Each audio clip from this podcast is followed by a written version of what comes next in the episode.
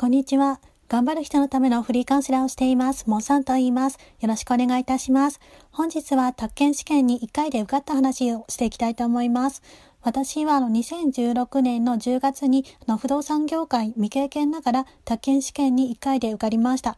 今回はあの試験に受かった秘訣について話していきます。試験に受かった秘訣としては3点ありまして、モチベーションと勉強時間の確保と適切な勉強法が挙げられます。これから自分の夢を叶えたいと考えている人に参考となるかと思いまして話していきます。そもそもあの宅建の試験のあの合格率っていうのは平均15%となっておりまして不動産業界未経験ながら合格するっていうのはそう簡単にはできないことなんですね。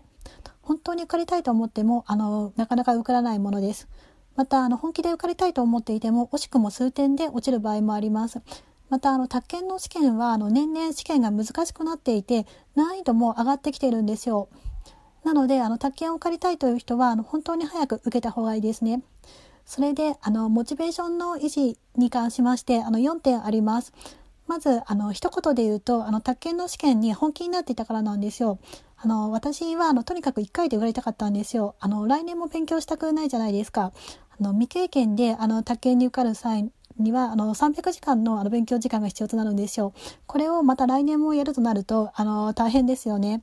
なのであの私自身を1回で受かりたいと思ったのであの本気になってたところがあってあのそれが受かる秘訣であります。と2点目があの私の場合ですとあの親族の人があの宅建を持っている人がいてあのその人も1回で受かっていたのであの私も負けられないと思いましてあのその負けられないという気持ちもあってあの勉強を一生懸命頑張りました。3点目としてはあの私の場合あのレックの通信講座であの宅建の勉強をしたのですがあの教育給付金があの一定の条件を満たせばもらえる宅建講座を受けてたんですよ。それであの教育給付金をもらうために頑張っていたのもありますね。教育給付金をもらう条件としてはあのレックの中であの確認テストの提出が10回くらいありました。あと最後の最終確認テストで8割あの正解でないと教育給付金がもらえなかったのでそのために勉強してたのもありますね。その間やってあの教育給付金は無事もらえました。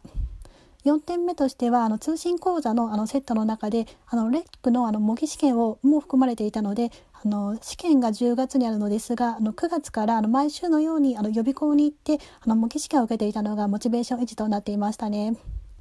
あの宅建の勉強はあの大学受験のあの勉強のようなものでした。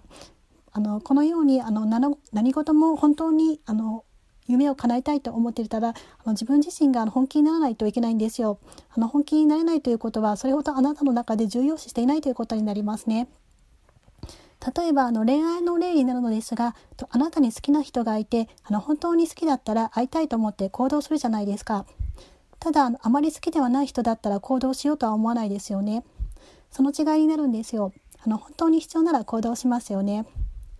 では本日は以上となります。ここまで聞いていただきましてありがとうございます。これからも一緒に頑張りましょう。